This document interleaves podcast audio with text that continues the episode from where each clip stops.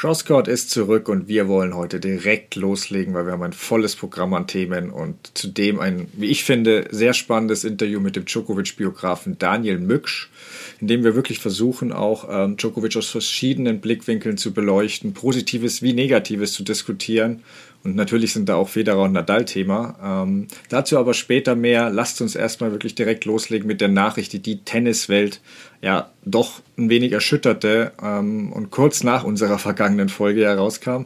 Äh, Ash Party, die für mich klar beste Spielerin auf der Damentour der vergangenen Jahre, ähm, hat im Alter von nur 25 Jahren ihre Karriere beendet. Was war dein erster Gedanke auf die Nachricht und was wirst du am meisten an ihr vermissen, Dennis?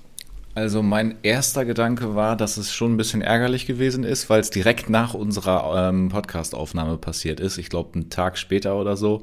Da dachte ich, ja gut, das hätten wir noch mal gut mit reinnehmen können. Das hat dann nicht geklappt. Äh, so ähnlich war das übrigens ja auch bei Rafael Nadal und seiner Verletzung. Auch das haben wir gerade so verpasst. Ähm, ansonsten, ja, im allerersten Moment war ich schon so ein ganz bisschen überrascht, wie natürlich jeder. So, das ist das allererste Gefühl, denke ich mal. Dann hat sich das aber ein bisschen gesetzt. Ich bin so zweigeteilt. Ähm, Einerseits finde ich das schade, gerade so nach dem Gewinn der Australian Open und wir hatten ja auch dann darüber gesprochen, was wir noch äh, in diesem Jahr von ihr erwarten können und haben ihr ja auch eine, eine Menge zugetraut. Also das finde ich irgendwie schade, dass das vorbei ist. Ich werde auf jeden Fall ihren Rückhandslice äh, vermissen, habe ich immer gerne zugeguckt. Auf der anderen Seite finde ich das aber jetzt auch mit so ein bisschen Abstand eigentlich ganz, naja, schön ist auch nicht das richtige Wort, aber ähm, ich, ich finde das, ich finde ihre Sicht aufs, aufs Leben irgendwie interessant und schön, dass es irgendwie nicht nur immer um Tennis geht. Ähm, das erklärt natürlich jetzt auch noch mal mehr diesen Rückzug und diese Cricket-Auszeit, die sie da genommen hat. Ähm, sie sieht sich, glaube ich, selbst nicht unbedingt nur als Tennisspielerin, sondern will einfach noch darüber hinaus wahrgenommen werden und das dann aber auch so durchzuziehen, obwohl es gerade so gut läuft, da mit den Australian Open und erste Australierin nach ganz vielen Jahren. Ja, das ist, dann, dann sage ich auch Respekt, dass sie das dann einfach so durchzieht. Ähm, das waren so meine Gedanken dazu. Wie ist bei dir? Ja, ich habe erstmal das Datum gecheckt äh, und überprüft, ob in Australien vielleicht der 1. April eine Woche vorher ist.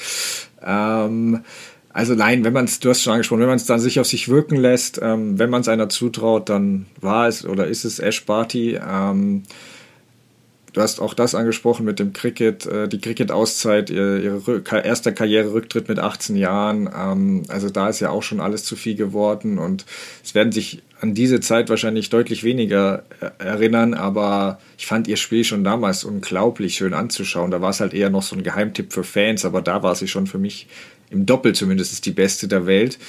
Damals hatte ich noch ein bisschen Zweifel an ihrer Nervenstärke. Ähm, dann verlor sie mit ihrer Partnerin Casey Del Aqua auch drei Grand Slam-Finals ähm, in einem Jahr.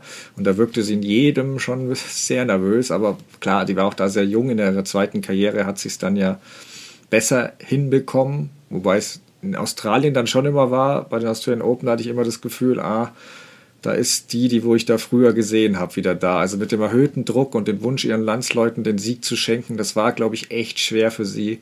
Und ich bin echt froh, dass sie sich, wie sie ja offenbar äh, laut eigener Aussagen ja schon überlegt hatte, nach Wimbledon aufzuhören, dass sie das dann nicht gemacht hat, nachdem sie Wimbledon gewonnen hat, weil und ich, es ist jetzt Wahnsinn, dass sie wirklich ausgerechnet dem Jahr dann der Triumph gelingt, ähm, wo es jetzt wirklich schon die ganze Zeit um Schluss machen bei ihr im Kopf wohl ging. Ähm, und ich frage mich echt, hätte sie es trotzdem gemacht, wenn sie nicht gewonnen hätte? Und ähm, ja, wusste sie sozusagen, dass es ihre letzte Chance war, weil das ist ja noch mal mehr Druck. Also ähm, das würde auch ein bisschen das sehr nervöse Finale erklären. Ähm, da war zum Glück Collins aber auch zumindest einen Satz lang nervös und Barty hat halt wirklich sich gemeinsam mit dem Publikum dann dagegen gestemmt und sich dann gekrönt und damit für mich auch den Kreis ihres Tennislebens geschlossen. Also ich glaube, dass sie in dem Moment dann auch wusste, dass sie in dem in ihrem Tennisleben nichts Größeres mehr erleben wird, weil ich glaube schon, dass die Bedeutung für sie dieser Sieg in Australien größer war und nicht zu vergleichen ist mit dem Australian Open Sieg von Djokovic oder dem French Open Sieg von Nadal. Und ähm, es zeigt aber eben, was du auch sagst, ist, dass man als Weltklasse-Athlet nicht zwingend von Erfolgen besessen sein muss, um der Beste zur Welt der Beste der Welt zu werden. Ja, du hast Serena Djokovic, die, deren Rekorde da so viel bedeuten, oder auch Federer und Nadal, die irgendwie Turnier auch 20 Mal gewinnen können und dann immer noch diesen inneren Antrieb finden. Aber Barty hatte eben ihre Tennisträume erfüllt und ähm, kein Verlangen mehr, diesen Siegen nachzujagen. Und klar, ähm, ihr stehen jetzt alle Optionen offen, Trainerin, Expertin, vielleicht fängt sie wieder Cricket an. Also sie kann ja wirklich machen, was sie will. Genau, Golf wäre auch eine Möglichkeit, mag sie auch. Ähm, nee, sie kann das tun, was sie Spaß macht, eben ohne ständig diese Erwartungen erfüllen zu müssen. Und ja, Dafür gibt sie eben auf die Chance auf weitere Grand Slam-Siege. Wie gesagt, da kann jetzt jeder selbst überlegen, ob er das verstehen kann oder ob, ob er eher der Typ äh, Djokovic-Serena ist oder eher doch lieber diese Möglichkeit äh, gerne hätte, ähm, wirklich nur noch das zu machen, was ihr Spaß macht, ohne den ständigen Druck. Ähm, kann man ausschließen, dass sie nochmal zurückkehrt. Bei mancher wie Bartoli habe ich vorausgesagt, dass dies nochmal versuchen wird. Ähm, aber es gibt auch Fälle wie bei Kim Kleisters, da hätte ich das zweite Comeback niemals erwartet. Ähm, da traue ich mir nicht wirklich eine Prognose zu. Auch wenn ich es ein gutes Zeichen fände, was du auch sagtest, ähm, wenn sie so glücklich wäre, dass der Gedanke gar nicht aufkommt. Ähm, Leid tat mir halt ein bisschen Schwiontek zuerst, auch wenn es natürlich, äh, ja, es ist halt, ist halt so passiert, aber nur die, der aufregende Kampf um die Nummer 1 mit Erfolgen und Rückschlägen fiel halt irgendwie weg, weil Barty ja, auf einmal raus war und sich dann natürlich auch aus der Liste streichen ließ, ähm, was auch ähm, für ihren Charakter spricht. Ich kenne da andere, glaube ich, die hätten die zwei, drei Wochen Nummer 1 gern noch mitgenommen. Ähm, aber Schwiontek musste dann in Miami eben nur ein Match gewinnen, um neue Nummer 1 zu werden. Wie sie es dann aber schaffte und auch danach auftrat, das hat mich schon tief beeindruckt. Ich weiß nicht, wie ist es dir gegangen? Übernimmt Schwiontek jetzt für dich die, die direkt nahtlos die Barty-Rolle? Ja, also wenn wir nochmal zurückgucken auf den Beginn des Jahres, die beiden haben ja in Adelaide gegeneinander gespielt. Das war noch eine recht klare Geschichte für Barty äh, Anfang Januar. Ähm, gut, jetzt ist Barty weg. Ich finde aber auch, so wie das äh, Schwiontek jetzt gemacht hat, war das schon wirklich sehr, sehr überzeugend. Sie ist jetzt genau zum richtigen Zeitpunkt eigentlich, eigentlich da. Es ist jetzt die logische Konsequenz, aber sie füllt es auch momentan mit einer ganz schönen ähm, Dominanz aus. Also sie hat ja Doha gewonnen, Indian Wells gewonnen, Miami gewonnen. In Miami hat sie nicht einen Satz verloren.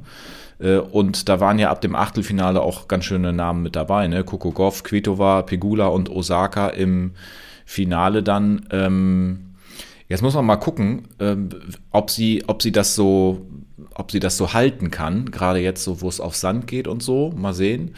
Ähm, erstes Viertel war, war richtig gut von ihr, aber ich finde, das ist so, wenn man das jetzt so betrachtet, dieser eine Sieg, den du angesprochen hast, der ihr da gefehlt hat, und dann ist sie die Nummer eins, aber wenn man da im Hinterkopf noch hat, wie, wie dominant Barty zum Beispiel in Adelaide noch gewesen ist, dann ist das natürlich schon irgendwie komisch so. Ne? Also eigentlich hatte sie keine Chance gegen sie da im letzten Vergleich und jetzt ist sie aber die Nummer eins der Welt. Aber gut, das ist nun mal so. Also es, es gibt ja jetzt keine andere Möglichkeit.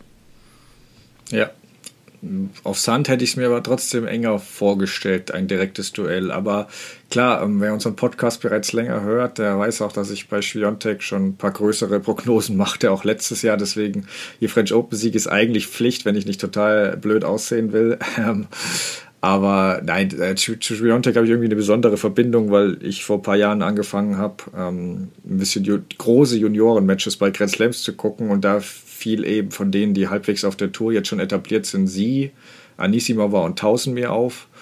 Und sie hat wirklich das komplette Paket bereits, finde ich. Also sie ist für mich eine der ganz wenigen, die angreifen wie verteidigen gleich gut beherrscht. Barty zählte da absolut auch dazu, natürlich. Und ähm, klar, sie ist kein Monsterausschlag, wo sie 20 Asse schlägt, aber ich finde trotzdem, dass sie nicht diese große Schwäche hat, die viele andere haben. Ihr zweiter Ausschlag ist nicht jetzt gleich ein Geschenk, wo du super angreifen kannst. Wenn, wenn, wenn der mit Kick kommt, der, der ist echt fies. Da hatte Osaka riesige Probleme im Finale. Und ähm, mental wirkt sie auch echt stark, arbeitet ja schon länger mit der äh, Psychologin zusammen. Ähm, und ja, also ich weiß nicht, ich, ich, ich fand das beeindruckend, wie sie da wirklich äh, plötzlich war die Nummer Chance auf Nummer 1 da und wie sie da zugepackt hätte. Ich könnte wetten, dass die Hälfte der Top 10 dieses Match dann auch nicht gewonnen hätte, auch wenn es nur eins war. Und du hast schon angesprochen, wie sie danach durch das Turnier auch gefegt ist. Also ähm, auch allgemein die letzten Turniere. Ihre Finalgegnerinnen in Katar, Indian Wells und Miami war ja Kontaveit, Sakari und Osaka, also drei super Spielerinnen. Und die hat in diesen drei Matches hat sie elf Spiele abgegeben, also nicht mal vier im Schnitt. Das sind Steffi Graf Maßstäbe. Ja. Also Und jetzt kommt eigentlich erst ihr stärkster Belag für mich. Also eine einzige Gefahr, die ich sehe, ähm, da stimme ich Justine nahezu, die hat das bei den internationalen Eurosport-Kollegen erzählt, ähm, sie darf nicht denken, dass sie jetzt jedes Match gewinnen muss. Weil das ist natürlich, das ist ein Druck, der, der wird dann schwer aufrechtzuerhalten sein. Aber wenn sie locker bleibt, ist sie für mich in Paris noch mehr Favorit als Nadal. Also ähm, okay, das, das, ist mal ein Statement. Okay, ja, alles klar. Ja, ich weiß. Ich, kannst du mir danach um die Ohren hauen. ähm, nein, um das abzuschließen, ich glaube nicht, dass jetzt die Tour wie Serena oder Graf dominieren wird, aber wenn sie gesund bleibt, sehe ich eine absolut eine würdige Leaderin. Ähm, und ich hoffe nur, dass sich da vielleicht auch so eine Rivalität mal bei den Damen entwickelt, irgendwie vielleicht mit Osaka, vielleicht Badosa. Raducano sehe ich ehrlicherweise noch nicht so weit, aber mal gucken. Irgendwie so eine Rivalität täte dem Damen-Tennis, glaube ich, gut. Bevor wir zu den Herren ähm, kommen, bei den Damen haben, hat die Sandplatzsaison ja mit Charleston jetzt schon begonnen. Ähm, gut, auf grünem Untergrund, aber trotzdem. Ähm, und gewonnen hat da eben mit Belinda Bencic, die Olympiasiegerin. Hat dich das überrascht und was traust du denn der auf Sand zu? Ähm, ja, ein bisschen überrascht schon. Wenn ich das alles richtig recherchiert habe, dann ist es ihr erster Sandplatztitel äh, gewesen. Ähm, wenn sie es allerdings schafft, da in einem Viertelfinale gegen Paula Badosa zu gewinnen, dann äh, im Finale auch noch gegen Anse Jabeur, dann ähm, Übrigens hast du recht, ne, mit dem Sand, das ist ein bisschen komisch, ne, wenn der dann nicht äh, rötlich ist und so, da muss man sich erstmal ein bisschen dran gewöhnen. Ähm, ja, es, ich finde, es ist ein super gutes Zeichen, dass sie das jetzt da auch auf Sand ähm, hinbekommt, auch wenn es wahrscheinlich nicht ihr stärkster Belag ist. Äh, auch da müssen wir mal gucken. Ich freue mich schon tierisch darauf, ähm, bei den French Open vor Ort zu sein. Du wirst ja auch da sein, ähm, da solche, genau solche Sachen dann mal zu beobachten. Wer ähm, ist wirklich, präsentiert sich wie auf Sand, weil es ja nochmal eine ganz, ganz eigene, ganz eigenes Absprungverhalten auch vom Ball ist und sowas. Ähm, wenn wir ans, äh, ich habe nochmal so ein bisschen aufs letzte Jahr geguckt, was Bencic ähm, betrifft, da war natürlich auf Sand jetzt gar nicht so viel drin. Das Beste war ein Viertelfinale von Madrid ähm, French Open früh raus. Ähm, ja, aber sollte ihr Mut machen. Ja, nee, ja, sehe ich auch so. Ich sag, ich, mich hat es weniger überrascht, weil ich sie nicht zutraue auf Sand, sondern weil ich immer das Gefühl habe, sie traut sich überhaupt nicht zu. Okay. Also sie ist eine von denen, die die Abneigung auf Sand wirklich äh, auch aktiv lebt und ausdrückt bisher. Ähm, äh, diese Abneigung bei einigen Spielern nimmt ja lustige Blüten an. Wir kennen ja Chaos, der sich da auf Sand total verweigert, auch wenn er jetzt da in Houston mal ausschlug, aber das war auch kein richtiger Sand, aber hat man ja gesehen am Finale Opelka gegen Isner. Ähm, ja. Äh, Bublik, Bublik äh, Sascha Bublik ist auch groß, der Kasache, äh, der hat zuletzt gemeint beim Tennis Channels, er fühlt sich auf Sand wie ein Elefant. weil er einfach nicht bremsen kann. Und ähm, er hat auch erzählt, dass er vor der Sandplatzsaison 80 Kilo gewogen hat letztens und äh, nach der Sandplatzsaison 86 Kilo. Aha. Weil er einfach nicht, ja, er, er trainiert einfach nicht während der Sandplatzsaison. Er sieht darin keinen Sinn. Gut. Also bei manchen, ja, klar, äh, bei manchen verstehe ich es irgendwo, dass ihr Spiel überhaupt nicht so zu Sand passt. Bei einigen habe ich echt das Gefühl, dass ich da so eine Abneig Neigung entwickelt hat, weil es einfach in Sachen Beinarbeit ein nicht so wohlfühlen, ein bisschen unsicherer sind, ähm, eventuell nicht ganz so gut rutschen können wie Spezialisten. Also Kerber ist auch so ein Beispiel, finde ich, da, die sich da, ja, das Gefühl, finde ich, auch ein bisschen stärker einredete. Also ich glaube, man sieht es auch, dass ihr Spiel und ihre Laufarbeit sicher auf Rasen noch besser zur Entfaltung kommen. Aber sie, ich fand sie in ihren Hochzeiten auf Sand sehr wohl gefährlich. Das hat sie ja auch zum Beispiel äh, Viertelfinale 2018, French Open gegen Halep die konstanteste Spielerin auf Sand im letzten Jahrzehnt bewiesen. Also da hat sie voll mitgehalten und gefühlt fehlt ihr da ein bisschen so der Glauben, weil ich, ich habe da ein Interview von ihr gefunden von 2013, da hat sie noch gesagt äh, über ihre neue Liebe Sandplatz. Äh, früher mochte ich das Laufen nicht so, jetzt bin ich viel fitter, ich bewege mich besser, mein Spiel passt gut zum Sandbelag und das Hinrutschen zu den Bällen macht mir richtig Spaß. Und das hat sich in den Jahren danach zu ihren Aussagen ja völlig gewandelt. Weiß nicht, ob sie da irgendwie so ein paar Negativerlebnisse hatte, die sie dazu brachten. Ähm, wir kennen alle das berühmte Beispiel Sharapova auch, die sich laut eigener Aussage ja wie eine Kuh auf Eis bewegte. Aber die hat da sich nicht entmutigen lassen und hat dann zweimal die French Open gewonnen. Das finde ich für, ich für mich noch eine erstaunlichere Leistung als ihr Wimbledon-Sieg mit 17 Jahren. Und ich bin jetzt auch sehr gespannt, um auf Benjic zurückzukommen, ob sich da im Kopf was ändert, sie da positiver, optimistischer reingeht in diese Sandplatzsaison.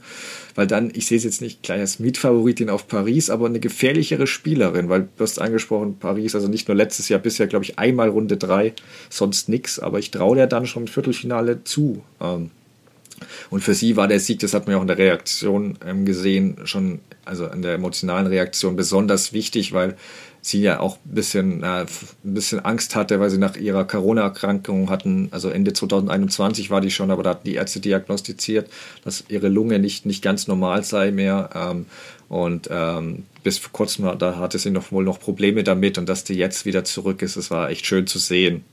Auch wenn man grünen Sand von Charleston mit den Bedingungen in Europa nicht ganz vergleichen kann. Aber ja, ich überlege ich hoffe gerade, einfach, ich glaube, ja. ähm, es waren 500er, ne? Und äh, Tatjana Maria hatte das andere gewonnen, da das 250er in Kolumbien, auch, auch eine starke Leistung, ja. ja. Ja, da hätte ich wäre ich später sonst auch noch drauf eingegangen, aber gut, dass du schon mal sagst, das ist auch eine unglaubliche Leistung als zweifache Mutter. Bekam dann auch gleich Glückwünsche von der anderen Superman, Kim, Kim Kleisters. Ähm, das war echt eine starke Leistung, sollten wir nicht unter den Tisch schlagen. Ähm, genau. Ich hoffe jetzt einfach nur für Benjic, dass sie in Kürze nicht auf Schwiontek trifft auf Sand, weil sonst, glaube ich, prügelt die ihr das gewonnene Selbstvertrauen schnell wieder aus. Ähm, einer, um dessen Selbstvertrauen wir uns aber, glaube ich, keine große Sorgen machen müssen, ist Carlos Alcaraz. Ähm, es gibt im Sport ja immer wieder oder auch viele Hype-Trains und gefühlt ständig neue. Da muss man aufpassen, den richtigen zu erwischen. Ähm, aber ich glaube, wer in den von Alcaraz einsteigen will, der wird sein Ziel finden. Oder was meinst du? Auf jeden Fall. Also das ist ja nun wirklich, äh, ich habe es mir angeguckt, teilweise nicht alles, ähm, aber was da passiert ist in in Miami. Man muss dann immer, man denkt dann immer so darüber nach, finde ich, ja, klar, ähm, mal sehen, wie das weitergeht und ruhig bleiben, so, aber wenn man ihn wirklich beobachtet, und äh, das kann man eigentlich von zwei Seiten tun, einmal das, was auf dem Platz passiert und dann auch das, was neben dem Platz passiert oder wie er sich verhält. Aber was da auf dem Platz passiert, ähm, mit was für einer Intensität der da reingeht. Ich habe mir da noch die Highlights angeguckt ähm, im Viertelfinale gegen Kecmanovic. Ähm, das ist unglaublich. Also das war ja ein Wahnsinnsmatch mit unglaublich guten Rallyes, wahnsinnig guten Winkeln auch.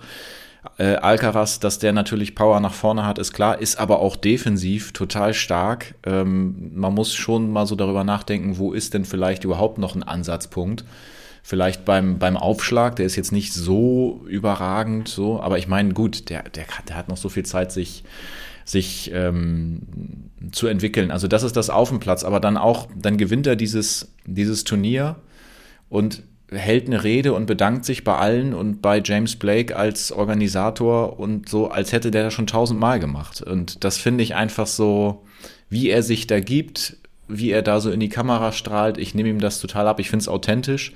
Und ich glaube, es ist einfach schwierig, da zuzugucken, ohne da eine gewisse Sympathie zu entwickeln. Und ich glaube, viele freuen sich total darauf, was da jetzt kommt, wenn es jetzt auf Sand geht.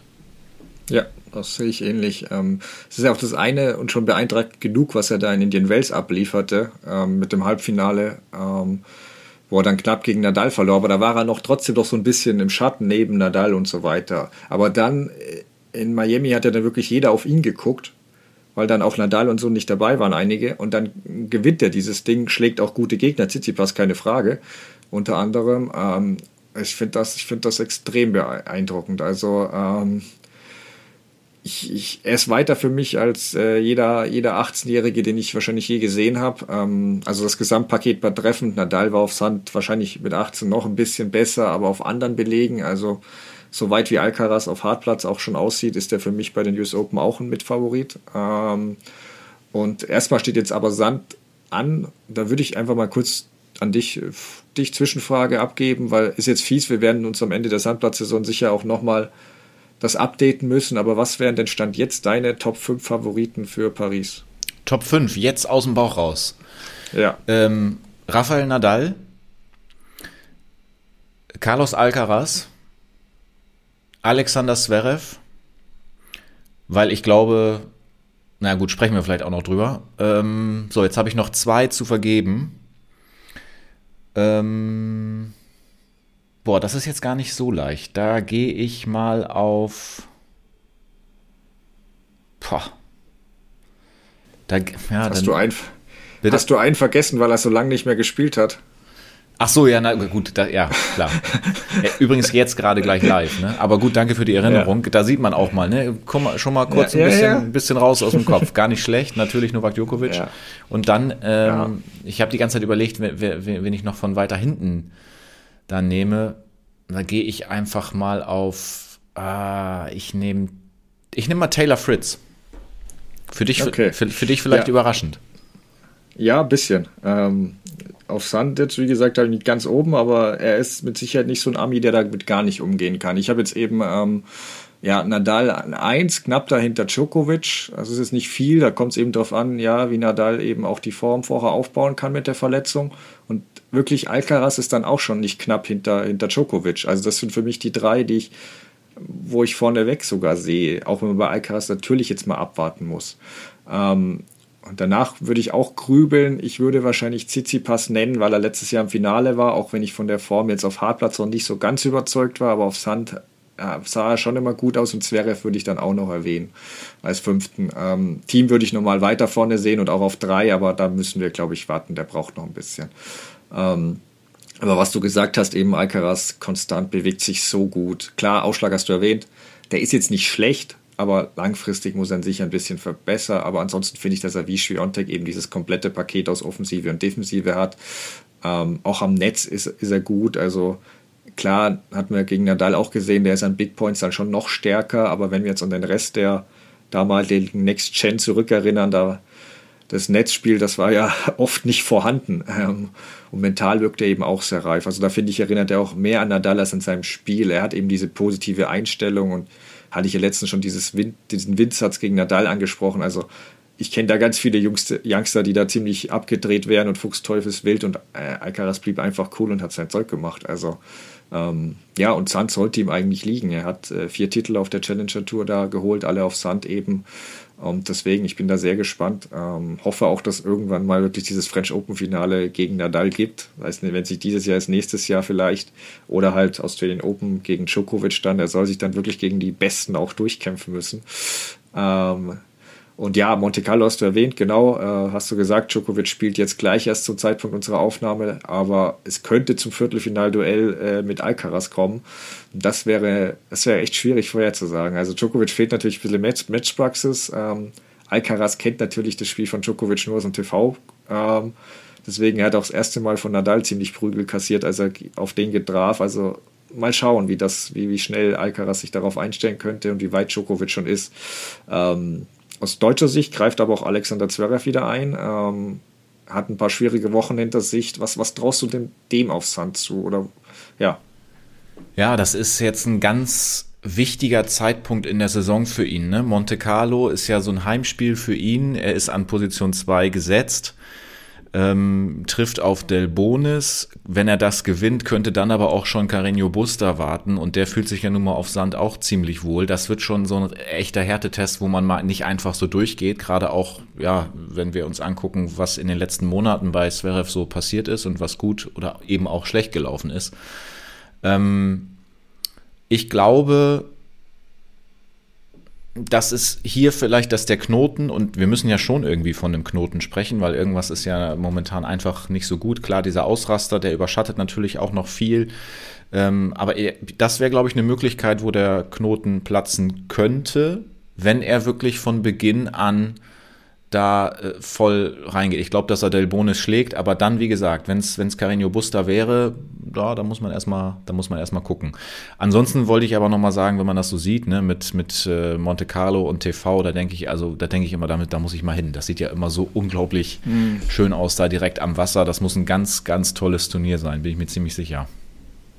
Ja, denke ich auch. Ähm, und äh, bei Zverev, klar, Miami-Viertelfinale ist okay, gegen den späteren Finalisten zu verlieren, aber gleichzeitig Kaspar Rüth auf Hartplatz. Das ist so jemand einfach, da denke ich mir, den musst du schlagen mit deinen Ansprüchen. Und er hätte im Finale gegen Alcaraz stehen sollen und einfach nochmal zeigen, hey, ich bin auch noch da. Ähm, und klar, Zverev spielt auf Sand stark und bewegt sich für die Größe echt unglaublich gut. Ähm, aber war ja auch war ja auch im Halbfinale letztes Jahr in Paris. Also deswegen, ich erwarte schon Ähnliches von ihm, sonst äh, ist, bleibt die Saison bisher eine, eher eine Enttäuschung. Ähm, ich würde, ich höre mich wahrscheinlich wie eine kaputte Schallplatte an, aber ich würde auch Zverev gerne gegen Alcaraz auf Sand jetzt mal sehen wollen, weil die beiden haben schon 2021 zweimal gegeneinander gespielt. Da hat Zverev jeweils äh, kurzen Prozess mit Alcaraz gemacht. Ähm, vier Spiele in Mexiko verloren, sechs in Wien.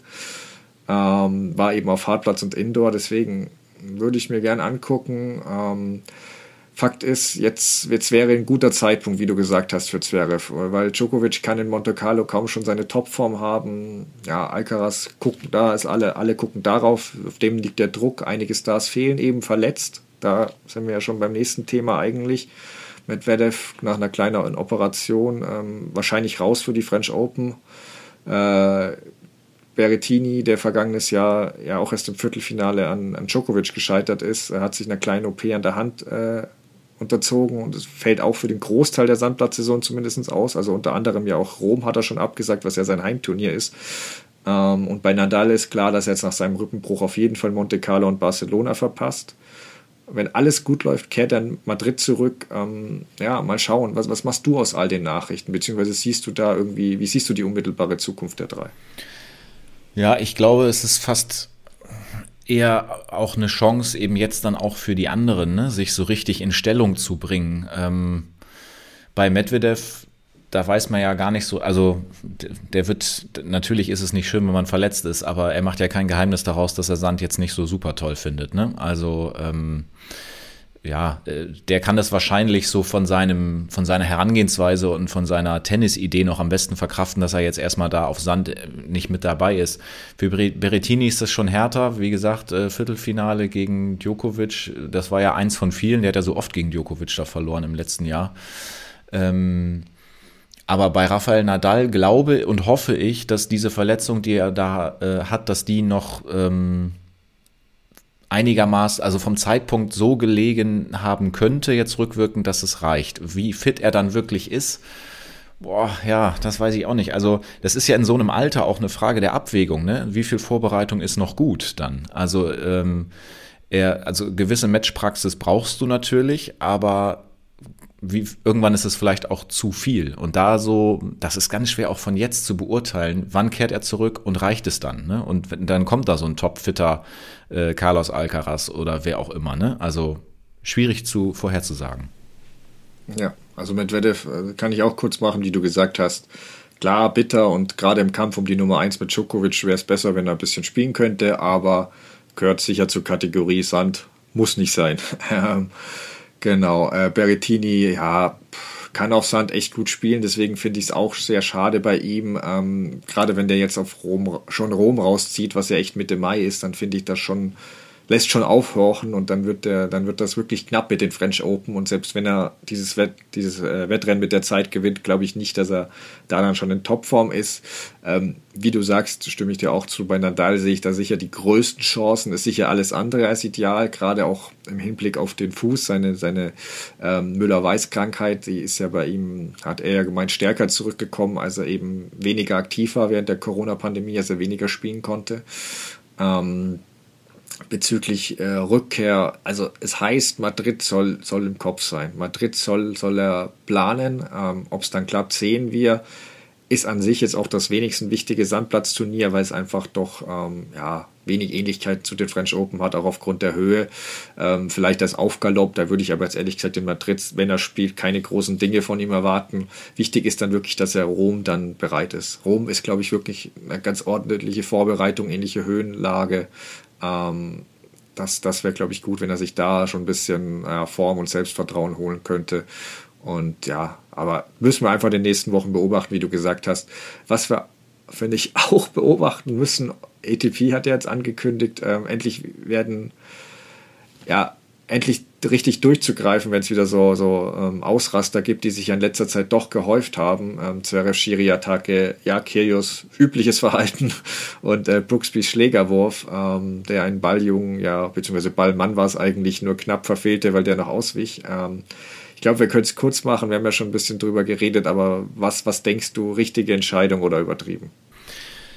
Ja, erstmal würde ich dich ganz gern fragen, worauf du jetzt genau anspielst, weil ähm, das, was ich äh, mitbekommen habe, ist, dass es ein Schreiben gegeben hat, glaube ich, von der ATP, dass das angekündigt worden ist, dass da genauer hingeschaut wird. Aber ich weiß jetzt gerade ehrlich gesagt noch nicht so ganz, was es jetzt konkret bedeutet. Aber dass es das erstmal gibt und dass die ATP äh, sich dazu Wort meldet, finde ich total super, weil und auch allerhöchste Zeit, ähm, das schwappt ja jetzt sogar schon in den Juniorenbereich. Da gab es doch auch diese Szene, ich weiß nicht, ob du das mitbekommen hast, da irgendwo ja, die auf Handshake am Ende und dann gibt's einfach nochmal eine Ohrfeige für den einen, wo ich dann auch denke, ja, weiß man nicht, ob das passiert wäre, wenn das auf der Pro Tour dann so, so vorgelebt oder eben nicht vorgelebt werden würde. Ähm, es ist momentan einfach ein bisschen zu viel, finde ich. Äh, wir haben die ganzen Sachen da gesehen, Zverev, Kyrgios, Brooksby, ähm, ja, ich, ja, ich, ich hoffe, sie nehmen sich das zu Herzen, dass da, ähm, dass da der Sport mal wieder so ein bisschen im Vordergrund steht. Und äh, ja, Kirgios hat ja dann auch da teilweise Punkte und Spiele abgezogen bekommen, ähm, versaut sich das damit so ein bisschen selbst, aber vielleicht ist es das jetzt mal so ein kleiner, so ein kleiner äh, Warnschuss oder ein, zumindest ein Alarmsignal von der ATP. Ja, also ich finde auch, es blieb ihnen jetzt keine große Wahl. Die Proteste wurden größer und die Ausraster oder Vorfälle folgten in immer kürzeren Abständen. Ähm, genau, wenn, wenn dann selbst Brooksby, der jetzt nicht gerade als Bad Boy bekannt ist, Schläger durch die Gegend äh, wirft, dann ähm, muss man irgendwie die Bremse mal reinhauen. Also ist, was du eben sagst mit konkreter, das kann ich nämlich, das ist nämlich die Frage, die ich auch habe. Formulierung ist jetzt nicht so klar, was härtere, an, härtere Strafe oder Anpassung der Disziplinarverfahren auch für Wiederholungstäter bedeutet. Ja. Ähm, Gibt es dann 40.000 statt 20.000 Dollar? Dann wird sich, glaube ich, wenig ändern. Ähm, und wollen Sie wirklich große Stars sperren oder hoffen Sie, dass Sie irgendwie so ein Mittel, Mittelspieler, wo Sie einfach da mal so kurz aus dem Verkehr ziehen, um ein Zeichen setzen zu können, der Ihnen nicht so wehtut bei den Zuschauereinnahmen? Ähm, da bin ich echt gespannt. Also Profis empfehle ich eigentlich, sich äh, Roddick's, Andy Roddicks Tutorial anzuschauen. Das, das finde ich großartig. Ähm, der hat gezeigt, wie man richtig Schläger auf den Boden wirft, ohne dass sie gefährlich abspringen oder wie man einen Tennis ja, ja, wie man einen Tennisball aus Wut wegdrischt, ohne jemanden zu gefährden. Und für mich ist ja das Highlight eigentlich aber, wie er danach zeigt, wie es nicht geht und seinen Schläger aus 15 Metern Entfernung zielgenau an den Baum hinwirft. Also, das war echt groß. Ähm, ja, aber dann lass uns kurz dazu kommen, ähm, noch was, was auf dem Trainermarkt, Tennistrainermarkt gerade abgeht. Also, Zverev hat sich ja zumindest übergangsweise äh, Sergi Bugera an die Seite geholt. Murrays Wiedervereinigung mit Lendl haben wir schon mal erwähnt. Marian Weider ist äh, seit Beginn des Jahres nicht mehr im Team Djokovic. Das sprechen wir dann auch im Interview ähm, mit dem Djokovic-Biografen gleich nochmal darüber, ähm, über die Gründe. Und auch bei den Frauen geht es ja rund. Also ähm, in Italien gibt es jetzt Gerüchte, dass Raducanos zusammenarbeiten mit Ricciardo Piatti ähm, der sich ja zuvor, kurz zuvor von Sinner getrennt hat, dass, es, dass das diskutiert wird und die zumindest wohl in ihrer Akademie getrennt hat. Und für mich eben die überraschendste Meldung der Woche, Simona Halep ähm, gewinnt Patrick Moratoglu als Coach. Und ja, da gab es schon mal ein paar Gerüchte zuvor, weil sie da in dessen Akademie mal trainiert hat, aber es gibt ja immer noch Serena und die hat ja auch kurz danach angekündigt, in Wimbledon äh, zurückzukehren. Ich weiß nicht, coacht er dann beide? Wie läuft das ab? Was machst du aus den all den Nachrichten? Vielleicht, wo siehst du am meisten Sinn oder wo bleiben dir vielleicht auch die meisten Fragezeichen im Kopf? Ja, Fragezeichen jetzt nicht unbedingt, aber Haleb Moratoglu finde ich auch schon, finde ich auch schon interessant. Ähm, vielleicht, ich weiß gar nicht, ob das, ja, wie man das, wie man das machen könnte tatsächlich mit dem gleichzeitigen Betreuen irgendwie. Vielleicht das hängt ja dann auch so von Uhrzeiten und sonst was ab, ne? Oder es wird wirklich mehr nur aufs, aufs Training fokussiert und beim, beim wirklichen Spiel ist man nicht zwangsläufig mit dabei, aber das wäre ja auch irgendwie nichts Halbes und nichts Ganzes. Äh, unabhängig davon glaube ich, dass Simona Halep, die ist ja nun auch nicht mehr die allerjüngste, aber ich glaube, so ein ähm, Patrick Moratoglu, der kann da noch mal ein bisschen was freisetzen. Also ich habe da auch so ein Video gesehen, wo er sich dazu geäußert hat, äh, wie er das alles so sieht und dass er großes Potenzial bei, bei Halep sieht und deswegen finde ich das auf jeden Fall vielversprechend, kann ihr einen Kick geben. Ja, bei Zverev, ähm, wieder ein Spanier, ne? Wir hatten ja schon David Ferrer und Ferrero auch mal und ähm, eigentlich sagt er ja immer, dass sein Vater der beste Trainer ist, aber der ist auch jetzt natürlich nicht immer mit dabei. Ähm, und bei Raducano und Piatti, da bist du vielleicht ein bisschen näher dran. Da kann ich ehrlich gesagt gar nicht so viel zu sagen. Ja, also bei Raducano will ich jetzt auch nicht zu viel sagen, weil es halt eben nicht sicher ist. Ähm, mein Fakt ist halt, bei der läuft seit dem US Open Sieg wenig und die wird auch das Gefühl haben, oder beziehungsweise ich kann mir vorstellen, dass da Stimmen auf sie reinreden, dass sie irgendwas verändern muss. Ob das dann mit äh, Torben Belz dann funktioniert oder wie, ich kann ich mir jetzt, stelle ich mir schwierig vor, weiß ich nicht. Eventuell war es ja auch wirklich ein Kurztrainingslager, vielleicht hat er auf Sand ein paar spezielle Tipps gehabt. Ich, ich weiß es nicht. Ich glaube nur, dass ihre Resultate aktuell nicht, nicht am Coaching liegen. Also dann, aber klar, manchmal hast du halt das Gefühl, du musst was verändern und äh, ja, damit irgendwas passiert. Das ist halt dann so, mal schauen. Also da würde ich noch warten, was rauskommt. Äh, Zverev, genau, Versuch wert mit Brugera auf jeden Fall, zweimaliger French Open-Sieger. Also klar, Trainerstation bist ja so eher mäßig erfolgreich, aber als spanischer Davis Cup äh, Captain sah es eigentlich immer aus, als macht er einen guten Job. Ähm, und klar, andere Stimme, der auf Sand auch weiß, wovon er redet, finde ich, kann auf jeden Fall helfen. Ähm, genau, Murray und Lendl haben wir letztens schon. Das ist einfach eine viel gut Kombi, müssen halt ihre Ansprüche anpassen. Ähm, Grand Slam Sieg halte ich jetzt nicht für realistisch mehr, aber so, so passt es, glaube ich, für beide ganz gut. Und Dendel bleibt dann noch genug Zeit für sein geliebtes Golfspiel nebenbei. Also klingt für mich gut. Ähm, Halep, genau, hat mich sehr erstaunt, erstaunt auch. Da bin ich gespannt, weil einerseits mit Serena, wie du erwähnst, also klar, wenn die nicht gleichzeitig spielen, geht schon, aber 2019 war, haben sie Wimbledon äh, Finale gegeneinander gespielt, da weiß ich nicht, wo er sich dann hinsetzt. Zur, zur keine Ahnung. Da, wenn das so kommen Kate. würde und er tatsächlich beide betreut, dann wäre er, ja. glaube ich, nicht mal im Stadion. Ja, ja. Nee, aber ich im Zweifel, solange er noch vermutlich ist er dann bei Serena. Aber mal gucken. Ähm, ich bin nur gespannt, wie diese Kombination Halep und Moratoglu funktioniert. Taktisch hat Moratoglu sicher viel drauf, also habe ich keinen Zweifel. Zwischenmenschlich bin ich gespannt, weil ähm, Kehl, den sie, mit, Kehl war, Darren Kehl war der Einzige, mit dem Halep wirklich über Jahre gut klarkam. Da gab es auch mal kleinere Dinge, kein Thema, auch mal zwischendurch mal ein kurzes Aus. Aber das war schon so, der, der hat sie einigermaßen, der hat sie ganz gut verstanden und war ein wichtiger Ausgleich mit seiner lockeren Art und konnte sich auch ein bisschen runterholen, weil Halep ja gern mal auf 180 ist. Ähm, und ich bin nicht sicher, ob sich das mit Moratoglu dann auch so leicht ausgeht. Aber muss man auch mal gucken. Ich meine, wer Serena coacht, sollte schon ein dickes Fell haben und ein bisschen anpassungsfähig sein. Deswegen, ich guck, einfach mal gucken. Und äh, als letztes noch, ob Djokovic weiter fehlt, das, also ob, beziehungsweise ob weiter Herrn Djokovic fehlt. Das wird sich zeigen, aber an sich fand ich ihn schon eine extrem wichtige Figur. Und der Erfolg war wirklich meist dann da, wenn auch weiter da war. Ähm, klar ist Djokovic inzwischen so erfahren, dass es jetzt schwierig ist zu sagen, wie wichtig ist, wie groß war die Rolle zuletzt noch. Und er hat immer noch Goran Ivanisevic an seiner Seite. Also es wird schon hinhauen, aber da sind wir jetzt eigentlich auch schon wirklich bei unserem ja, ausführlichen Interview mit dem Djokovic-Biografen Daniel Mücksch. Ähm, wir haben, hatte ich ja anfangs erwähnt, wirklich versucht, Djokovic aus verschiedenen Blickwinkeln zu betrachten und abzuklopfen. Also wie aus ihm der Sportler oder auch die Person wurde, die er jetzt ist, mit all seinen Seiten, verschiedenen Facetten, ähm, seine Jugend während des Krieges, seine Rolle unter den Big Three und wieso es für ihn anfangs wirklich schwierig war, die Masse gegen Federer und Nadal auf seine Seite zu ziehen. Also bis jetzt, aber er hatte da am Anfang auch schon Sachen, für die er was konnte und für die er nichts konnte. Und all das hört ihr dann jetzt im folgenden Interview mit Daniel Mücksch. Ähm, ja, wir wünschen viel Spaß dabei. Werbung Anfang. In der vergangenen Folge haben wir euch ja erzählt, dass wir mit Whoop einen digitalen Fitness- und Gesundheitscoach als Partner gewonnen haben. Mit diesem wollen wir sowohl unsere Erholung verbessern, aber auch unsere Leistung steigern. Das gilt für den Alltag, aber eben auch auf dem Tennisplatz und beim Lauftraining. Das Päckchen von Whoop ist inzwischen bei uns angekommen und ich fand zunächst einmal echt positiv, dass es in einer schlichten, schlanken Box ankam. Alles war sicher untergebracht und man konnte nach der Anmeldung in der Whoop-App eigentlich direkt loslegen. Nur Gewicht, Alter und Größe sollte man noch angeben, damit Whoop sich auch wirklich das für ein individuell passende Feedback geben kann. Wie waren denn deine ersten Eindrücke von Whoop 4.0?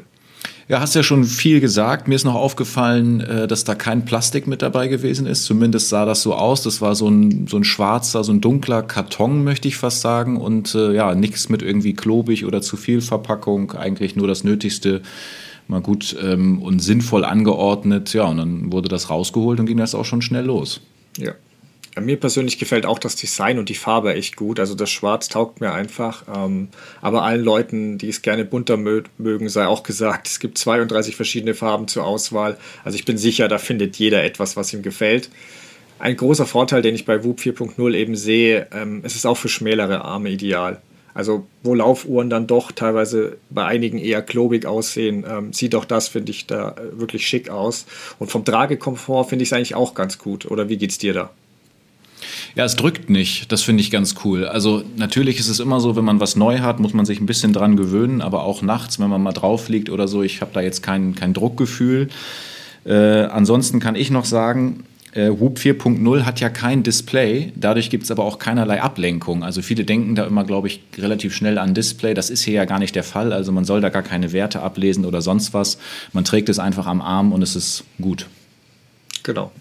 Und in unseren Show Notes findet ihr alle nötigen Links, um euch Whoop noch genauer anzuschauen, beziehungsweise wenn ihr wie wir einfach noch mehr über eure ideale Erholung herausfinden wollt oder eben euer Potenzial wecken. Dazu bekommen unsere Crosscourt-Hörer und Hörerinnen mit dem Code CORD15, also Court wie der Tenniscourt und 15 als Zahl, sogar noch 15% Rabatt auf eure Whoop-Mitgliedschaft. Dazu müsst ihr einfach den Code beim Bezahlvorgang eingeben. Wir würden uns freuen, wenn ihr uns auf dieser Fitnessreise mit Whoop 4.0 begleitet.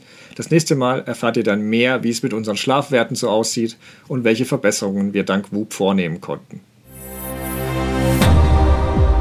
Werbung Ende. Bei uns jetzt Daniel Mögsch, der die Djokovic-Biografie ein Leben lang im Krieg geschrieben hat. Erstmal schön, dass du da bist. Ähm, warum ein Buch über Djokovic? Hast du da eine spezielle Verbindung zu ihm und was hat dich daran gereizt? Ja, hallo, freut mich auch, dass ich bei euch sein darf.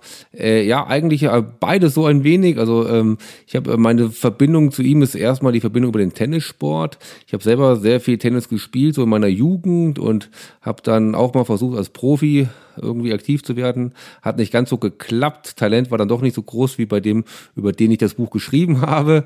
Äh, aber Tennis ist sozusagen meine große Leidenschaft gewesen. Und dann natürlich ist der äh, der, der Joker natürlich auch immer präsent.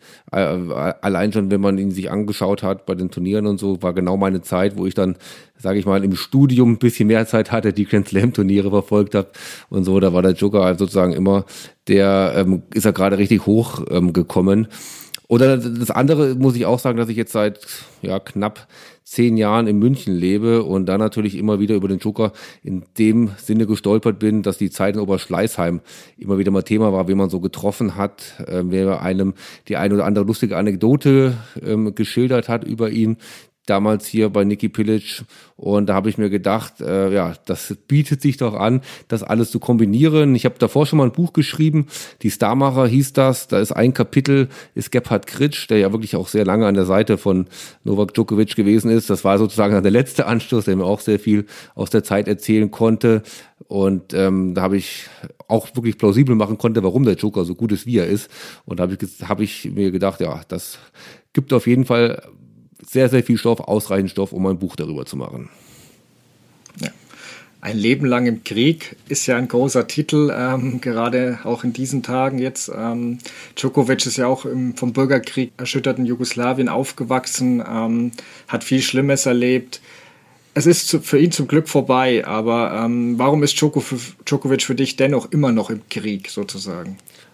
Merkt natürlich der Titel, das haben, war auch schon bevor die schrecklichen Ereignisse in der Ukraine gestartet sind, ähm, ein Thema gewesen. Auch der Vertrieb des Verlags hat mal kurzzeitig überlegt gehabt, ob das der schlauste Titel ist. Wir hatten es da mal ein Leben lang im Kampf genannt und äh, war eigentlich auch schon so überall durchgewunken. Dann hat der Lektor das Buch aber gelesen und er meinte, nein, vom Inhalt ein Leben lang im Krieg passt halt wirklich leider zu ähm, Novak Djokovic. Das geht natürlich, spielt es erstmal natürlich auf seine Kindheit drauf an, auf die Kindheit im Jugoslawienkrieg, wo er da als gerade Teenager die Nächte da in der Wohnung von Opa Vlado verbracht hat, in dem Luftschutzbunker und die NATO-Bomber über äh, das ehemalige Jugoslawien geflogen sind. Und ähm, das ist sicherlich ganz Krieg, wie man ihn sozusagen kennt, traurig, wie man kennt, wie es jetzt einen wirklich dann auch ein bisschen erinnert, wenn man heute den Fernseher anmacht. Ähm, aber natürlich glaube ich, dass ihn das so stark geprägt hat, dass er dieses Gefühl hat, irgendjemand will mir was wegnehmen,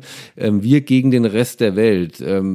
Da ist mir immer wichtig zu sagen, dass es jetzt nicht darum geht, wer damals Schuld hatte im äh, Jugoslawienkrieg. Das ist ein ganz anderes Thema, wäre ein ganz anderer Podcast. Aber der zehnjährige Novak bin ich mir sicher, dass der damals dieses Gefühl hatte und dieses Gefühl sich bei ihm festgesetzt hat, jemand will mir was wegnehmen und es war natürlich dann auch sehr, sehr schwierig für ihn, ähm, sein Talent im Tennis auch wirklich so ausleben zu können und so weit nach vorne zu kommen.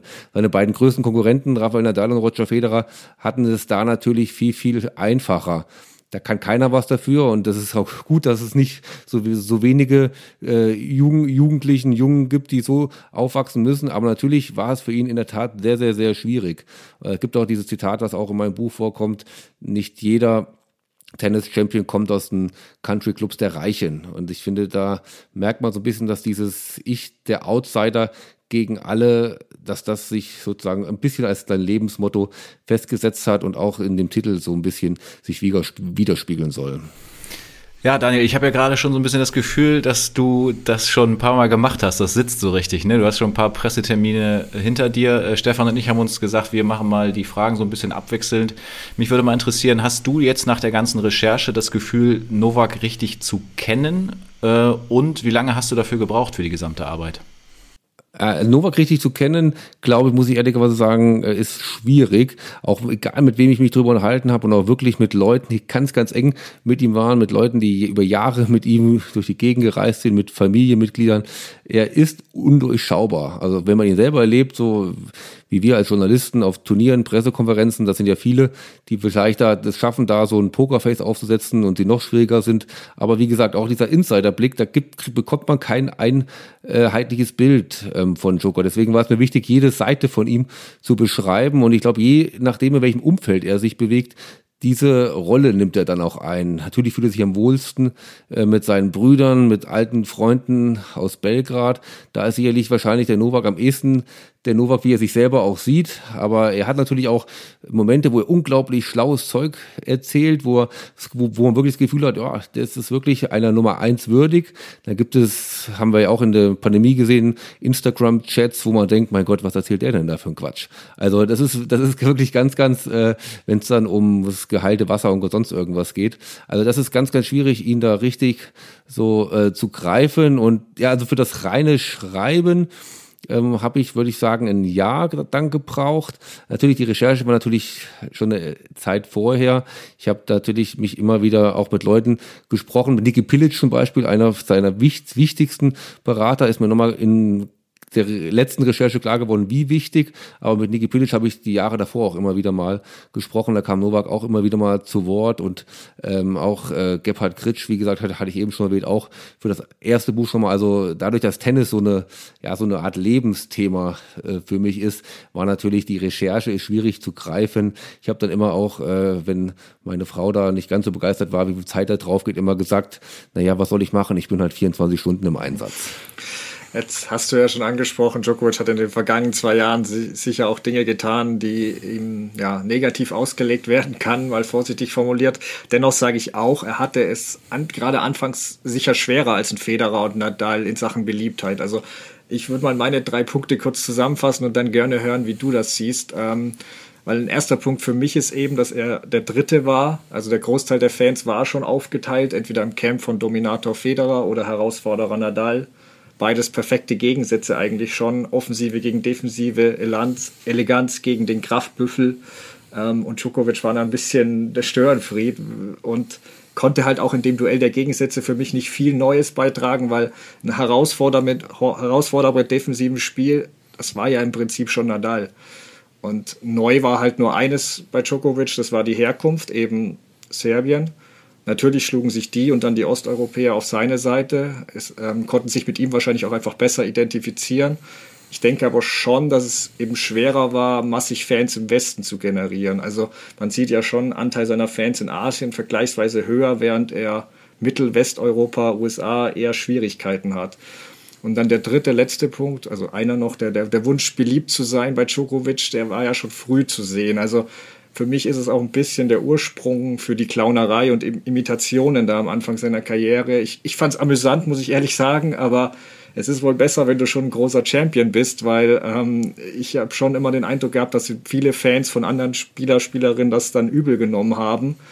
Und stand, entstand bei mir da auch ein bisschen das Gefühl, dass er nicht so gut austeilen wie einstecken, äh, nicht so gut einstecken wie austeilen konnte. Ähm, und vielleicht, weil er damals eben schon das Gefühl hatte, was du angesprochen hast, die, die nehmen mir alles weg und sind gegen mich, weil ich denke halt da an den Zoff mit, mit Roddick zurück, der ja auch gern Sprüche raushaute. Und Djokovic legte sich da nach einer Partie mit dem kompletten Arthur Ashe an. Und ist lange her, aber du kriegst halt nur einmal einen ersten Eindruck. Und für mich ist das heute, also bei den Amis gerade heute noch ein Problem, finde ich, oder keine Ahnung, es bleibt halt oft hängen sowas. Und für die ersten zwei Punkte kann er null, für den dritten Punkt ein wenig, ein bisschen was, aber für mich hat das auch damit viel zu tun. Wie, das, was, wie siehst du das? Ähm, na, gebe ich dir wirklich auch in allen drei Punkten recht. Ich würde es fast noch immer ein bisschen äh, dramatisieren. Äh, bei Roddick zum Beispiel war es ja so, das habe ich dann auch erst von seinem Team im äh, Laufe der Recherche erfahren, dass sie sich ja fast noch im den Katakomben gekloppt hätten. Also da gab es ja dann, das ging ja weiter äh, nach dem äh, äh nach dem Match, dass sie ja, ich glaube, wer jetzt auf wen zugegangen ist, ist bis heute so ein bisschen umstritten, aber auf jeden Fall hätten sie sich ja wirklich fast da, wären die an die Gurgel gegangen und mussten wirklich da ähm, getrennt werden. Also ich glaube, dass das in der Tat äh, für ihn sehr schwierig ähm, war, da auch da in den USA bei den US Open äh, beliebt, äh, beliebt zu werden. Ähm, man hat es vielleicht ein bisschen zu zwanghaft versucht zu der Zeit. Äh, ähm, das war auch die Zeit, wo er dann das Management gewechselt hat. Da ist er dann zu CAA gegangen. Heute noch eine sehr, sehr große Agentur, die aber auch sehr im Lifestyle ähm, äh, vertreten ist. Ähm, ich glaube, ähm, die haben, Jay-Z hängt da irgendwie auch mit drin und die haben ihn zum Beispiel dann das Musikvideo von Martin Solveig, Hello, da ähm, positioniert, wo er dann bei einem French Open vor Vollverk äh, ausverkauften Haus auf einmal auf, aufläuft und irgend so einen Ball dann callen soll. Und äh, ist ganz cooler Auftritt, ist schon ganz okay. Ich finde es ein bisschen symbolisch, dass dann aber der coole Guy Mofis dann zum Schluss da reinkommt und mit den drei Mädels im Arm sozusagen eher als wirklich cooler rausgeht. Das ist so ein bisschen, äh, finde ich, äh, charakteristisch für diese Phase. Und was man dann nicht vergessen darf, was am Anfang, glaube ich, wirklich ein großes Problem war, ist seine, sind seine vielen Aufgaben, die er am Anfang gehabt hat. Ähm, seine Aufgaben teils wirklich ähm, aus körperlicher Schöpfung, unerklärlicher Erschöpfung. Dann gab es aber auch Aufgaben oder zumindest Behandlungspausen, wo er danach, gerade im Davis Cup, nach einer Behandlungspause Pause dann wieder wieder junge Gott gespielt hat und man das einfach oft nicht äh, verstanden hat. Gibt da wirklich auch Statistiken, ähm, wie viel Aufgaben er hatte, ähm, gerade in den Anfangsjahren. Und man hatte einfach den Eindruck gehabt, ja, wenn es nicht läuft, dann ist das einer, der gibt auf. Und das ähm, kommen wir vielleicht noch ein bisschen nachher dazu. Das hat aus meiner Sicht schon sehr große medizinische Gründe gehabt, warum das damals so gewesen ist, aber ähm, es war auch trotzdem war es waren auch manche zweifelhaften Aufgaben dabei, wo man vielleicht hätte sagen müssen, ja komm, das hättest du jetzt zumindest noch zu Ende spielen können. Das hatte schon immer wieder mal einen äh, üblen Beigeschmack gehabt und auch wie er sich dann gerade da, wenn er, ich glaube gegen Rafa hat er dann auch äh, eins der ersten Matches auf, äh, aufgegeben in French Open, bei den French Open, wie er sich dann auch beim Handshake dann irgendwie mit damals schon einem mehrfachen French Open Sieger so generiert hat. Das war schon so ein bisschen komisch, äh, fand ich. Und da hat er sich, da, da stand er sich natürlich auch mal wieder selbst im Weg. Und das, das hat sich eigentlich aus meiner Sicht in der ganzen Karriere nie geändert. Das ist, das ist, es waren komische äh, ähm, Verhaltensweisen dabei, es waren Ungerechtigkeiten dabei. Und gerade wenn man gedacht hat, na ja, jetzt wird das aber, dann hat er wieder, hat, war er wieder vollkommen dabei und hat wieder irgendwie was wirklich Doofes gemacht, gesagt und so, wo, wo er dann wieder viele Vorurteile ähm, bestätigt hat. Und ähm, ein heißes Eisen, wie ich zumindest kurz noch ansprechen, dass es glaube ich schon so auch ist, dass wir uns gerade so in Westeuropa ein bisschen schwer tun, auch mit der Sportmentalität. Ähm, ich glaube ganz ehrlicherweise, wenn Novak Djokovic ein Franzose gewesen wäre, wäre es dem wäre es uns leichter gefallen, ihn wirklich richtig gut zu finden. Und äh, wenn egal welchen Sport man wie betrieben hat, man hat oft von auch mit äh, Sportlern aus dem ehemaligen Jugoslawien zu tun. Das hatte ich auch als äh, Tennistrainer oder Handball, Fußballer. Die sind ja wirklich im Sport extrem gut, aber haben auch eine extrem eigene Art, muss man glaube ich sagen, dass sie wirklich bereit sind, sehr, sehr, sehr viel zu opfern, dass man auch das Gefühl hat, da äh, geht ein bisschen teilweise für den sportlichen Erfolg so die Menschlichkeit verloren. Und das ist für uns ein bisschen fremd und deswegen glaube ich, hat man auch mit Novak da immer wieder Probleme. Ja, super interessant, das so äh, von dir zu hören. Man merkt auch, wie du da so drin steckst, logischerweise. Aber Stefan hat ja auch schon ganz gut vorgelegt, habe ich auch gerade gedacht. Nicht schlecht. Ähm, wenn wir schon so über Beliebtheit sprechen, ähm, Wie sympathisch ist er eigentlich dir ganz persönlich? Also ich habe bei der vorherigen Antwort oder der davor schon rausgehört, das ist ja so ein bisschen ambivalent. Ne? Mal findet man Sachen gut, mal findet man Sachen nicht so gut. Aber als jemand, der jetzt da ein ganzes Buch drüber geschrieben hat, der wird ja auch so eine, so eine Meinung haben. Und äh, in der einen oder anderen Rezension habe ich gelesen, ähm, dass du dich da gar nicht so richtig positionierst, sondern eher versuchst, diesen neutralen Blick, einfach so ein bisschen die Dinge darstellen, wie du sie recherchiert hast. Aber wenn ich dich jetzt ganz persönlich frage, ähm, wie sympathisch ist Novak Djokovic dir? Ähm, ja, ich glaube, ja, muss ich, ich muss das nicht abwägen, will jetzt nicht zu, ähm, ähm, ja, äh, zu diplomatisch antworten, aber ich glaube, ich würde eher sagen, es geht in die Richtung sympathisch. Also ich glaube, dass, dass er die, ähm, dass er so gerade die sportliche, wie er alles unterordnet, wie er auf was er aus seinen Möglichkeiten gemacht hat, das äh, ringt mir persönlich erstmal wirklich viel Respekt ab und ich glaube, dass er wirklich dann auch auch nicht einfach hatte, kein einfaches Verhältnis zu seinen Eltern hatte. Das Verhältnis zu seinem Vater ist schwierig, also das hat man ja auch in Australien immer wieder so ein bisschen gesehen. Ich bin mir hundertprozentig sicher, dass er am liebsten seinem Vater da komplett zurückgerufen hätte und er überhaupt nicht der Meinung war, was sein Vater da gesagt hat, aber er so erzogen worden ist, dass er einfach niemals sich gegen seinen Vater da, ähm, da stellen würde. Also sehe ich ihn da schon, äh, dass er da aus seiner Herkunft, aus seinen Wurzeln, da extrem viel gemacht hat und das ringt mir erstmal Respekt ab. Es gibt dann immer wieder aber auch Charakterzüge, die, äh, die ich nicht so richtig einschätzen kann, das erwähne ich zum Beispiel auch im Buch. Es war kurz nach ähm, also kurz vor Australien, das war dann, äh, da sind Social Media Fotos aufgetaucht von ihm, wo er auf einer Hochzeit, glaube ich, oh, jetzt werden wahrscheinlich einige äh, dann schreiben, dass es nicht da dort gewesen ist. Ich glaube, es war in Montenegro oder Slowenien, jetzt will ich mich gar nicht festlegen, wo dann wirklich auch Hochzeitsgäste da waren, die wirklich ähm, zu den ähm, zu teils der Kriegsverbrechen im ehemaligen Jugoslawien gehört haben, gehört haben, wo er da an einem Tisch gesessen hat mit einem General, der wirklich sehr, sehr, sehr, sehr äh, zweifelhaft ist. Und äh, kann man auch wieder sagen, man kann nichts dafür, zu welcher Hochzeit man eingeladen wird, aber ich behaupte jetzt mal, dass wir noch nicht äh, zu Hochzeiten eingeladen worden sind äh, mit so einer mit so einer Gästeliste. Ne? Also das ist dann wieder so ein, so ein Part, wo er dann mir wirklich sehr unsympathisch ist. Also dies, dieses, äh, das, weil das nicht mehr so ganz harmlos ist. So diese Sachen mit dem geweihten Wasser und so. Mein Gott, da denke ich mir, okay, das ist jetzt ein bisschen Spinnerei, das soll er wegen mir machen.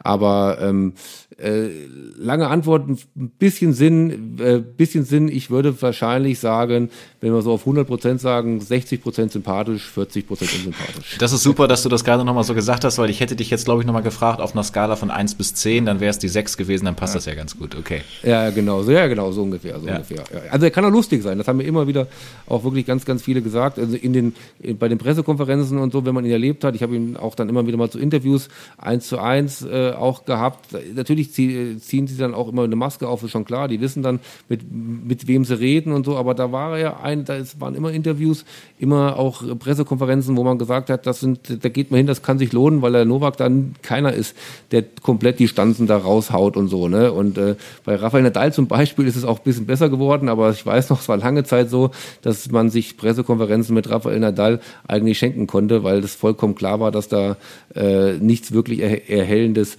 rauskam. Und das war bei Joker immer, das war beim Joker bis jetzt immer anders. Und ähm, wie gesagt, die, den Witz und so, das, da, auch das Charmante ist auch Teil seiner Persönlichkeit. Ja.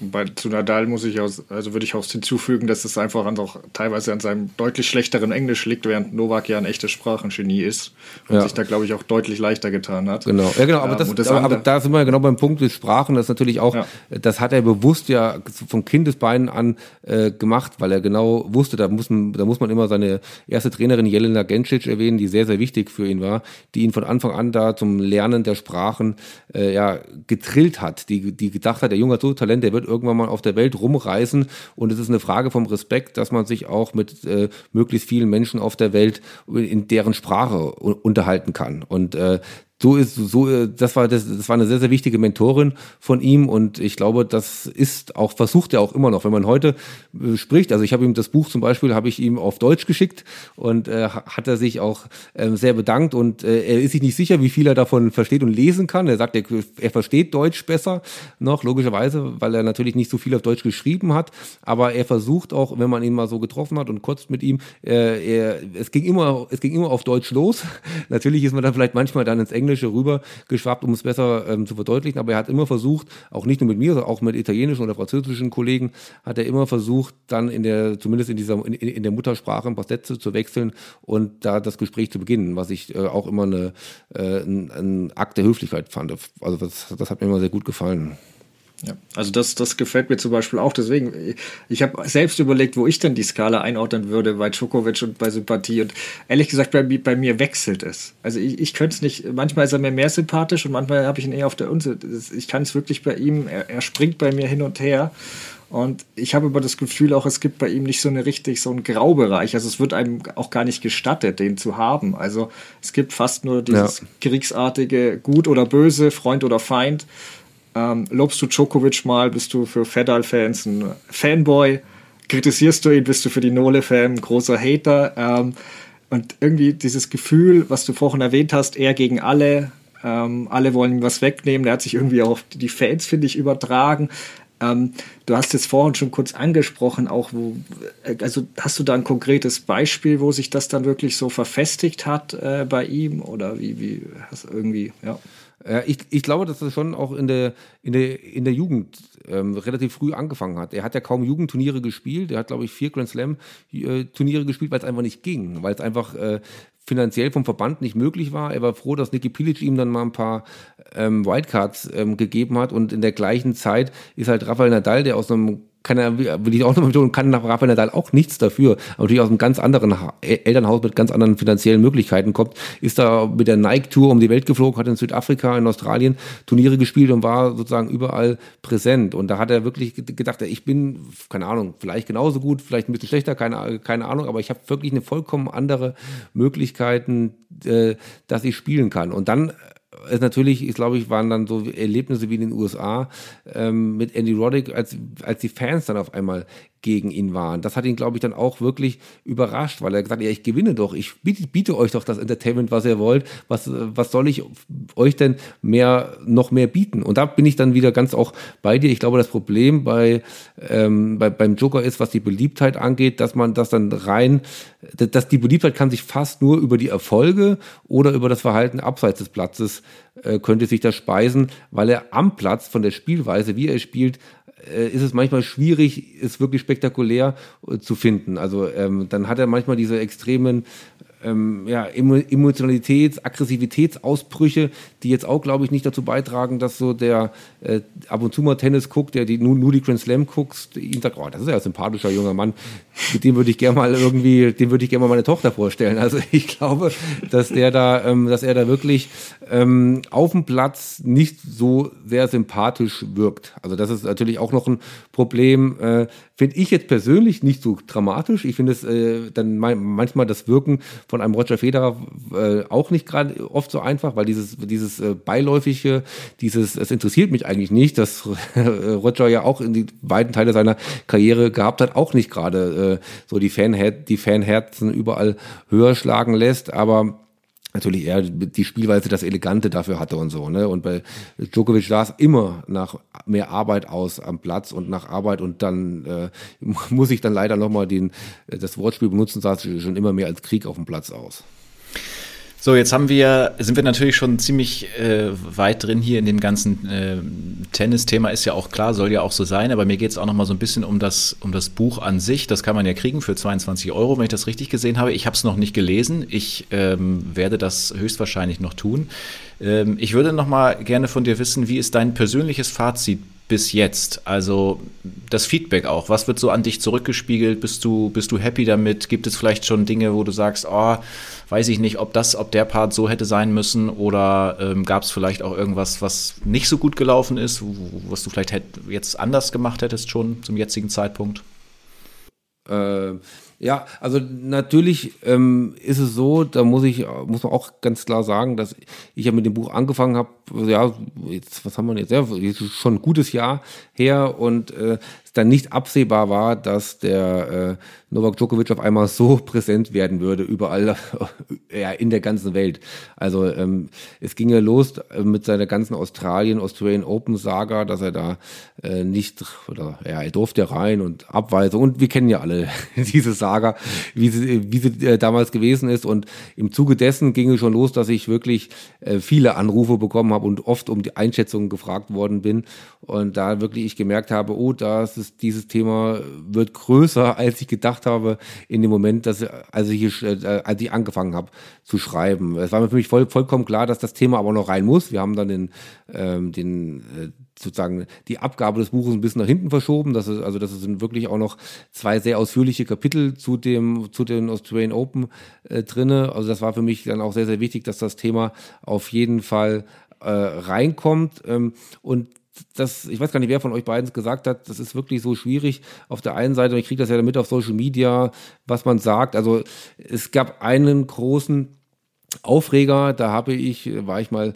zu Gast bei äh, den Freunden von Servus TV in Österreich und habe gesagt, dass Novak Djokovic ähm, über eine Impfung nachdenkt, dass er, dass er sich vorstellen kann, ähm, sich doch impfen zu lassen, so in der Zeit, wo er ein bisschen untergetaucht war in Belgrad. Und da ging er nächsten Tag auf Twitter, da war die, war in Anführungszeichen die Hölle los, ein, ein Mini-Shitstorm von irgendwelchen, hauptsächlich von Djokovic-Fans, die jetzt gedacht haben, äh, hier will jetzt jemand ihn da reinlabern und äh, unser Joker wird das niemals tun.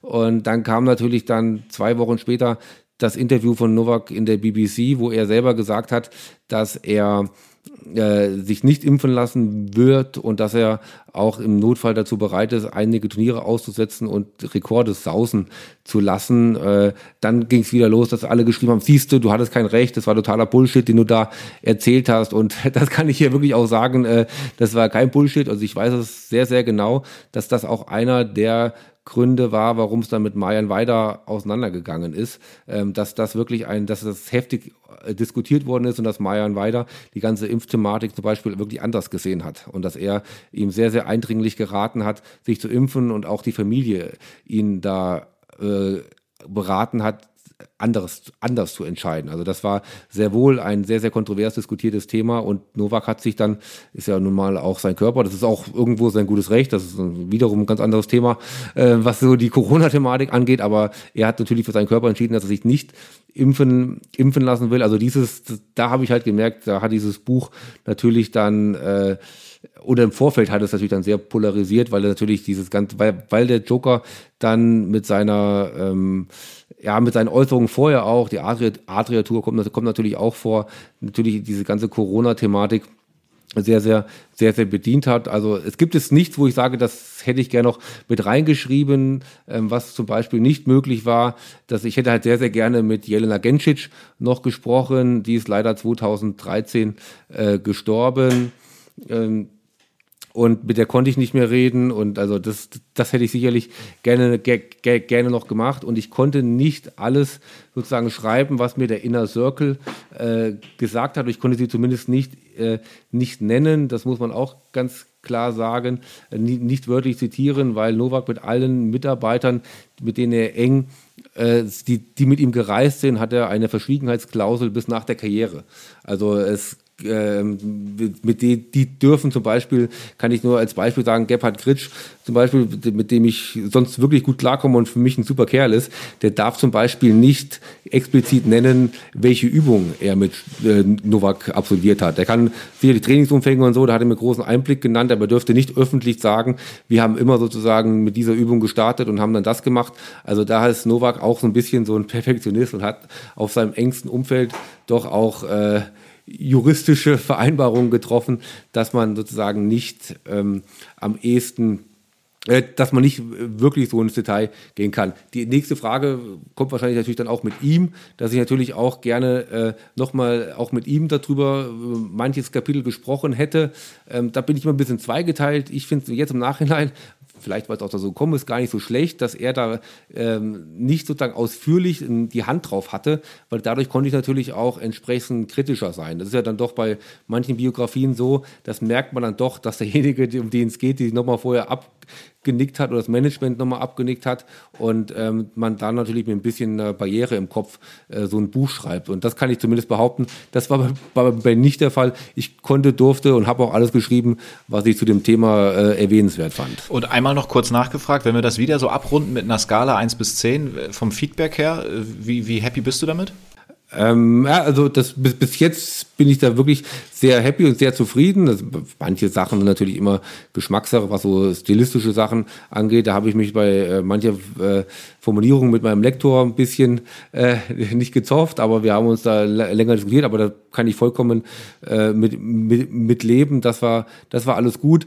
Ähm, das, Bücher werden natürlich dann immer auch immer so Verkaufszahlen äh, in Anführungszeichen redu reduziert. Hätte ich nie gedacht. Ich, wir, wir, wir waren schon jetzt mehrere Wochen oder Tage äh, Nummer eins bei Amazon, bei, bei, bei den Tennisbüchern standen vor Roger Federer, das auch ein sehr gutes Buch ist, von dem äh, New York, New York Times Kollegen, der die Biografie geschrieben hat über Novak. Also, aber das hätte ich nie gedacht, dass ich, dass, dass, ich, da so lange sozusagen auf Platz eins bin. Und äh, man kann davon ausgehen, dass natürlich auch jetzt, wo die Sandplatzsaison losgeht und French Open äh, vor der Tür stehen, dann Anfang Mai, dass es wahrscheinlich das Interesse sogar noch ein bisschen steigt. Also ich bin schon sehr, ich bin schon sehr zufrieden äh, damit. Das kann ich soweit sagen. Ich glaube auch, und ich, ich das ist, ist auf jeden Fall ein Anstreben, dass es nicht die letzte Auflage sein wird, sondern dass wir da, dass ich doch sehr hoffe, dass wir da, dass ich da nochmal ran kann in zwei, drei Jahren, aber erst, wenn wieder einiges passiert ist. Es bringt jetzt nichts, äh, weiß ich, wenn Novak jetzt in Monte Carlo gewinnt, das ist kein Grund, nochmal eine halbe Seite da, da drauf zu legen. Aber ähm, ich glaube, dass Novak noch einige Jahre spielen wird und ich glaube, dass wir dann, da würde ich mir, würde ich sehr gerne nochmal eine neue Auflage zaubern. Ja. Also wenn du es bei jedem Turniersieg updatest, dann könnte echt, könnten doch einige Auflagen, glaube ich, rauskommen. Ähm, ja, das stimmt.